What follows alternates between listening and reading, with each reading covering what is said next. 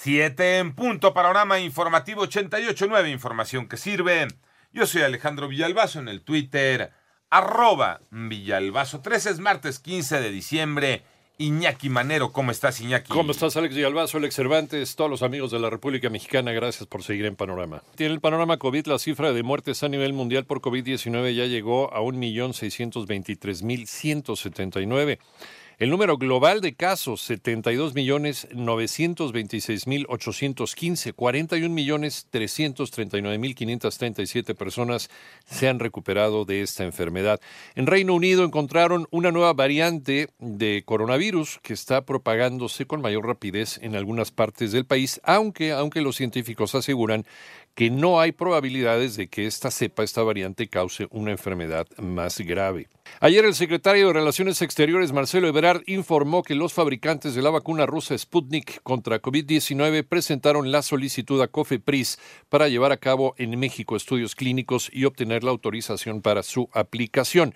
El panorama de la pandemia, capítulo México, Moni Barrera. La Secretaría de Salud informó que ya se registró 1.255.974 casos confirmados de COVID en el país y 114.298 defunciones. Respecto a la vacuna de Pfizer, el arranque será en las últimas dos semanas de diciembre. La vacuna, el embarque, que serán 250.000 dosis, Pfizer requiere ocho días para condicionar el producto y lo entregará en dos entidades federativas. Este primer arranque, Ciudad de México y Coahuila. Hugo López Gatel, subsecretario de Prevención y Promoción de la Salud justificó así su declaración sobre la intrascendencia del semáforo epidemiológico en Ciudad de México. Por ahí, desafortunadamente, como suele ocurrir, esta idea, esta mención que hice de lo irrelevante que era concentrarnos en el color del semáforo, se derivó en un tema de conversación, además distorsionado, donde se ha planteado que el semáforo es irrelevante. El semáforo no es irrelevante, el semáforo no se ha dado de baja, el semáforo sigue vigente. Y el semáforo es un instrumento técnico de evaluación de riesgo. En 88 Noticias, Mónica Barrera.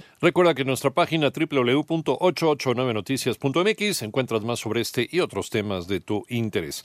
En el panorama nacional de aprobarse el Padrón Nacional de Usuarios de Telefonía Móvil, en la Cámara de Senadores se pondría en riesgo a 120 millones de personas al entregar sus datos personales e información sensible a las autoridades sin mayores requisitos.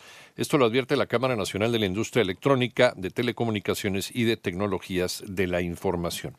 En tanto, el Tribunal Electoral del Poder Judicial de la Federación revocó el acuerdo del Instituto Nacional Electoral que obligaba a los partidos a postular a siete mujeres en las 15 gubernaturas en disputa en 2021 al considerar que existe un vacío normativo.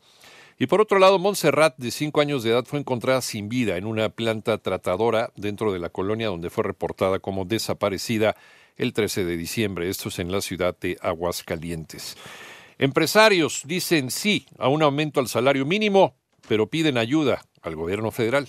María Inés Camacho. Es momento de que el gobierno asuma su rol como principal agente económico y demuestre su compromiso con los trabajadores más vulnerables. Nosotros estamos listos para continuar con nuestro esfuerzo. Esperamos una respuesta solidaria. Esa fue la postura de la Coparmex a la propuesta que hizo el presidente de México de incrementar el salario mínimo para el 2021 al 15%. El organismo patronal consideró viable la propuesta siempre y cuando una parte la ponga el sector privado y otra el gobierno. La Coparmex propuso un esquema en el que se contempla que para el siguiente año el salario aumente 10%, es decir, de 123.22 a 135.83 pesos y con el apoyo del gobierno se puede incrementar hasta 15%, alcanzando 142 pesos con 25 centavos. La Coparmex planteó que se establezca una aportación gubernamental extraordinaria por COVID de 6.42 pesos diarios por cada trabajador durante el 2021, que saldría del gobierno federal transfiriendo recursos a la nómina de los trabajadores. 88.9 Noticias, María Inés Camacho Romero. Y en el panorama internacional, el Colegio Electoral de los Estados Unidos confirmó que el próximo presidente de ese país será el demócrata Joe Biden, quien obtuvo 306 votos electorales frente al actual mandatario, el republicano Donald Trump, quien consiguió 232 votos. Además, el presidente de los Estados Unidos, Donald Trump, anunció la salida del gobierno del fiscal general Bill Barr, quien eh, contradijo las denuncias del mandatario de que hubo fraude en las elecciones. Y ayer, ayer se registró el último eclipse total de sol de 2020.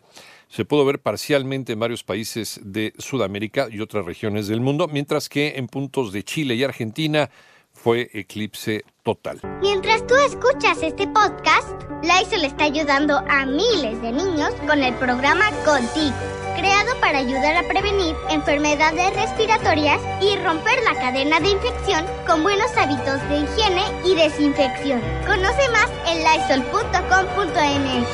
Cuida el agua.